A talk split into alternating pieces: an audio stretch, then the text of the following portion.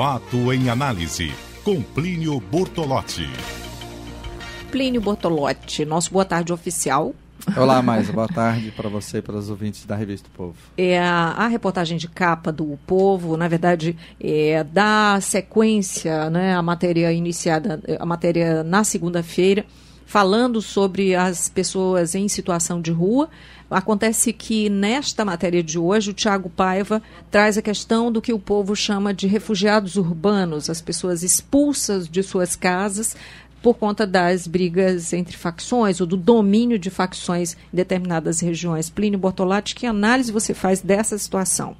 Bom, mas a primeira que eu acho que esse nome que o, que o jornal adotou, não sei nem se foi, enfim, é, veiculado ou criado na redação, mas esse nome Refugiados Urbanos, eu acho que é um nome bastante pertinente, porque as pessoas são expulsas de casa, não podem voltar para suas residências temendo ser é, é agredida ou morta, pior ainda, e as pessoas não têm para onde ir, ou vão para casa de parentes, ou recorrem ao, ao Estado, o Estado que eu digo de maneira geral, à Prefeitura ou ao governo do Estado, e acabando encontrando abrigo também. Não é? Então é uma situação absolutamente é, delicada e uma situação grave, e segundo essa matéria que foi publicada, já são pelo menos né, 264 pessoas que são cadastradas, né, que estão nessa situação, imagino que muitas outras não se cadastram, são 66 famílias. Né?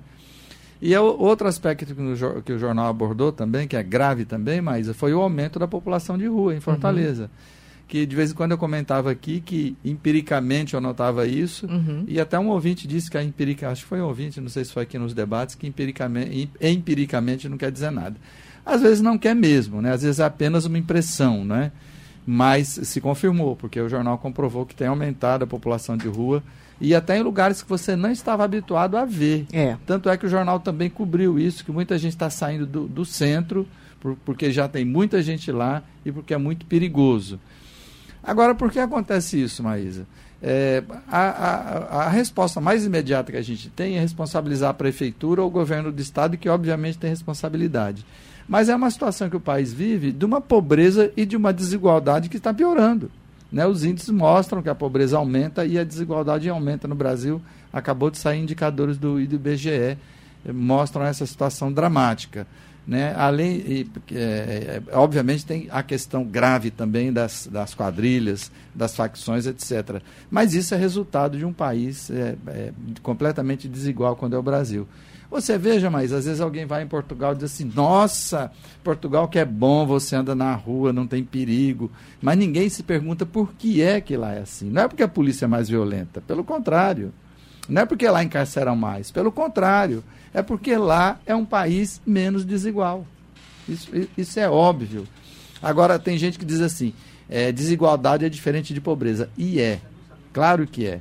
Né? Você pode ter um país desigual, mas que as pessoas têm o suficiente para viver, é óbvio. Agora, no Brasil, existe uma, uma, uma combinação perversa de uma desigualdade brutal com uma pobreza e uma miséria do mesmo jeito e acaba dando nisso. E olha, mas não tem polícia que dê conta. Não tem polícia que dê conta. Esse é um problema estrutural que só se resolve com respostas estruturais, que é melhorando a condição de vida das pessoas senão vai ser aquela história de mais violência, mais polícia, mais violência, mais polícia, mais violência, mais polícia. Claro que você tem que ter uma polícia repressiva enquanto isso se resolve, mas normalmente é, fica-se fica só nisso. Então precisa ir além disso para tentar resolver esse tipo de problema. Pois não, Plínio, muito obrigada. Um Boa abraço tarde. mais, até mais. E ótimo aniversário para você, viu? Muito obrigada.